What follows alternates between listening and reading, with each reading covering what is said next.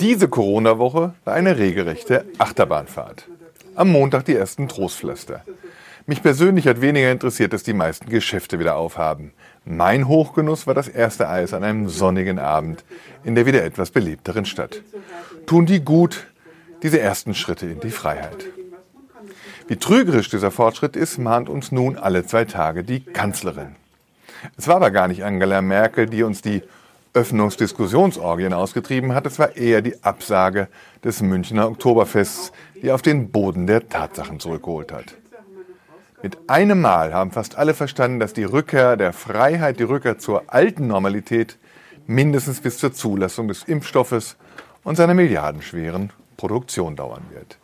Wir reden im frühesten Fall wohl von Mitte 2021. Bis dahin wird nicht nur Distanzhalten gelten. Bis dahin keine Popkonzerte, kein Summer in the City in Mainz. Bis dahin keine Club- und Baröffnungen, die davon leben, dass sich alle so herrlich in ihnen drängeln. Keine Besuche in der Arena der 05er, in der sich die Fans in die Arme fallen oder die Niederlage gegenseitig beweinen. Selbst die Mainzer Fassnachter stellen sich schon darauf ein, dass die nächste Session komplett ausfallen wird. Da beweisen ausgerechnet die Narren, mehr Realität sind als die Macher des Mainzer Oktoberfestes, die von einem distanzierten Feiern im Festzelt fantasieren und hoffentlich wissen, dass das Quatsch ist. Wer uns das vor sechs oder acht Wochen vorausgesagt hätte, wir hätten ihn für bekloppt erklärt. Das Positive, der Mensch zeigt sich bei allem Gejammer, auch bei allen Verstößen einzelner anpassungsfähiger, als er das selbst für möglich gehalten hätte. Und er erweist sich, liebe Frau Merkel, auch als vernünftiger. Nach dem Crashkurs in Virenkunde und Hygiene machen wir nun einen kollektiven Crashkurs in verantwortbaren Exit-Strategien.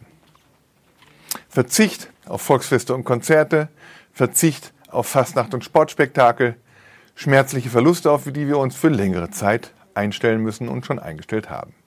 Die Spielräume, die wir uns so hart erarbeitet haben, müssen wir in wichtigere und weniger risikoreiche Ziele investieren unsere Wirtschaft schrittweise wieder in Gang bringen, den Schulbetrieb so weit wie möglich anlaufen lassen. Auch Restaurantbesuche mit Abstand halten sollten möglichst bald dazugehören und hoffentlich auch schrittweise wieder mal reisen und urlauben.